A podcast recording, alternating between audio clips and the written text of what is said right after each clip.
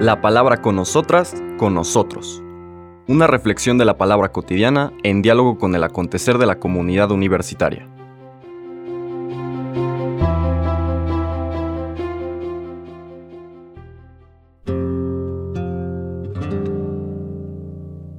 Hola, buenos días. Bienvenidas, bienvenidos a la palabra con nosotras, con nosotros. Hoy empezamos la semana trigésimo cuarta del tiempo ordinaria.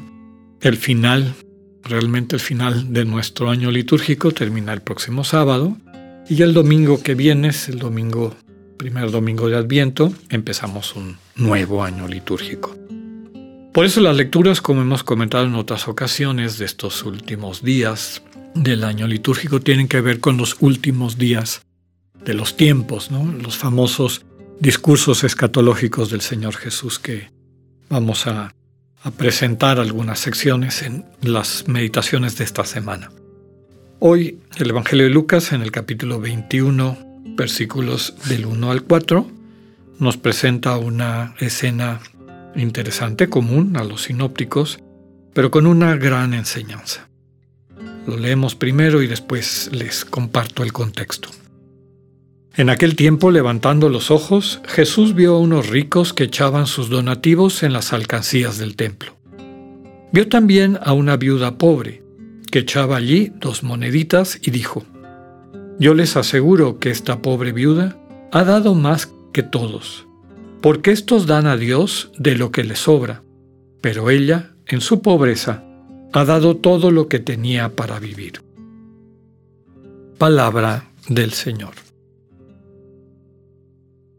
Bueno, el contexto les comentaba es el final de la vida pública del Señor Jesús, las controversias cada vez mayores con las autoridades religiosas de su pueblo en el lugar central del culto de su pueblo, que era el templo de Jerusalén. Entonces, en ese lugar central viene a traer, a predicar la buena noticia, que desde luego es un mensaje profundamente disruptivo a la manera de entender la relación con Dios como se había vivido hasta entonces. Y desde luego que eso ponía en cuestionamiento no solamente las prácticas, sino pues el estilo de vida y demás de las personas que, que de alguna forma vivían, medraban de la fe de la gente habían convertido la casa de Dios, veíamos hace un par de semanas, en el relato de la purificación del templo, habían convertido la casa de Dios, es decir, el lugar del encuentro con Dios, es decir, la práctica religiosa, en una cueva de ladrones, es decir, en un mercado.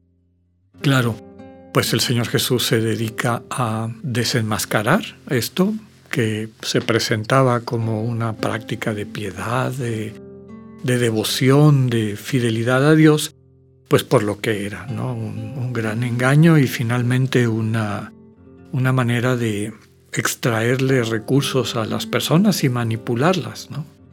Ya veremos en una de las lecturas de esta semana, pues que una buena parte de esto se hacía a través del miedo, ¿no?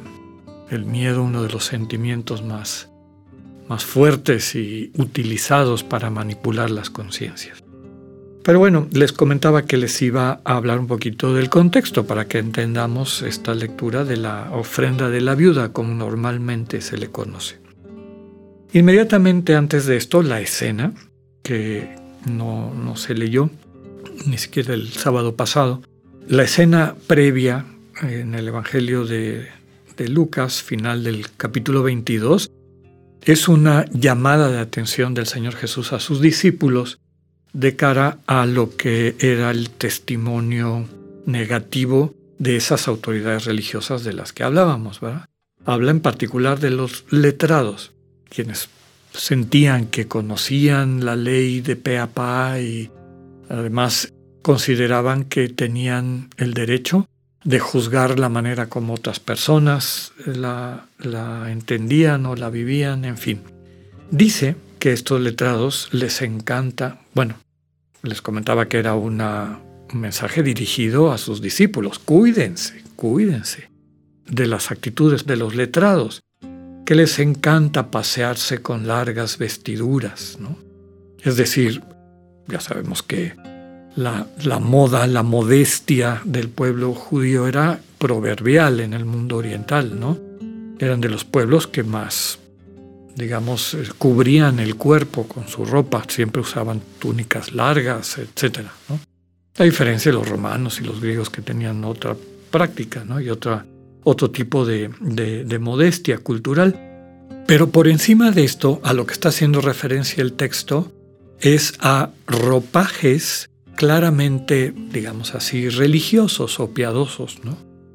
Ya veíamos que en otros textos de los evangelios sinópticos les critica que alarguen las filacterias, estos cajitas donde se ponía una parte de la ley o a veces la ley entera y luego se lo amarraban con unas cuerdas de, de cuero.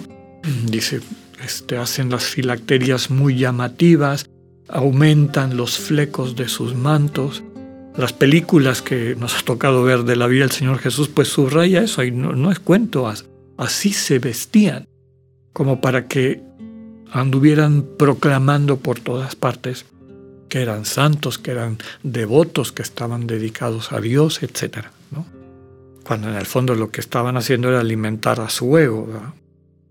También los critica porque andan buscando que la gente les salude y los reconozca y les dé, les rinda pleitesía, como decimos, ¿no?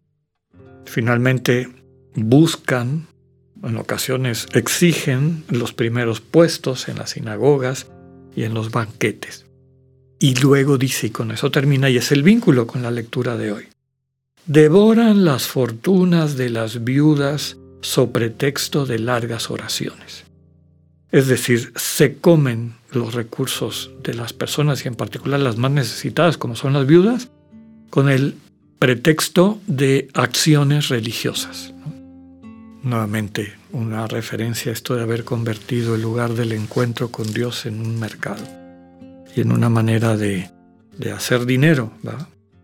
Aquí la invitación, desde luego, es a tomar conciencia de que eso no tiene nada que ver con el proyecto de Dios para la humanidad ni la manera de irse constituyendo como un pueblo y como un culto. Para terminar de hacer el contraste, entra la escena que acabamos de ver. Dicen los que han estudiado esto que había unas alcancías que tenían una forma como de embudo, y sonaban mucho porque eran, eran alcancías metálicas. Entonces, si alguien me tiraba una moneda sonaba, clan, clan. las personas de mucho dinero llegaban hasta con costales de dinero cargados por, por animales de carga y sus sirvientes vaciaban aquellos costales y era un gran ruido el que hacía eso. Toda la gente volteaba a ver quién está dando esa cantidad de plata. Y el contraste es con esta mujer que tira dos moneditas que habrán sonado un poquito, ¿no? La última frase es la clave. Estos, bueno, dice que el Señor, que la pobre viuda ha dado más que todos estos que llevaban costales de dinero, porque ellos dieron a Dios de lo que les sobra. En cambio, la viuda en su pobreza le dio a Dios todo lo que tenía para vivir.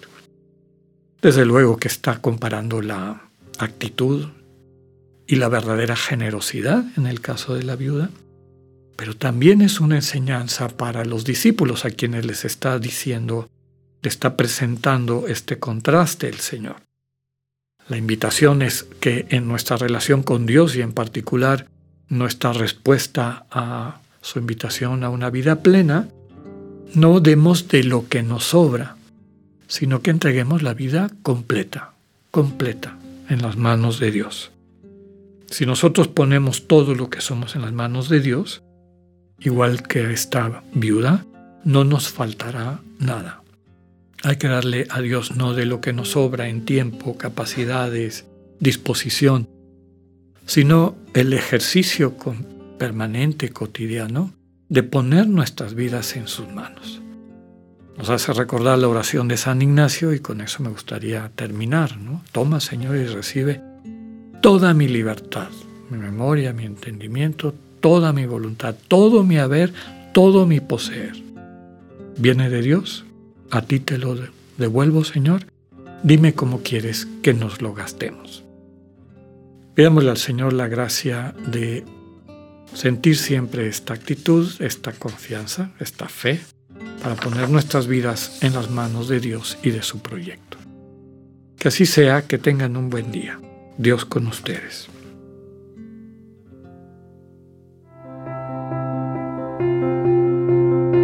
Acabamos de escuchar el mensaje del Padre Alexander Satirka. Escúchalo de lunes a viernes a las 8.45 de la mañana por radioiberoleón.com, a través de nuestra app gratuita para iOS y Android o por Spotify. Esta es una producción de Radio Ibero León en colaboración con el ITESO, Universidad Jesuita de Guadalajara.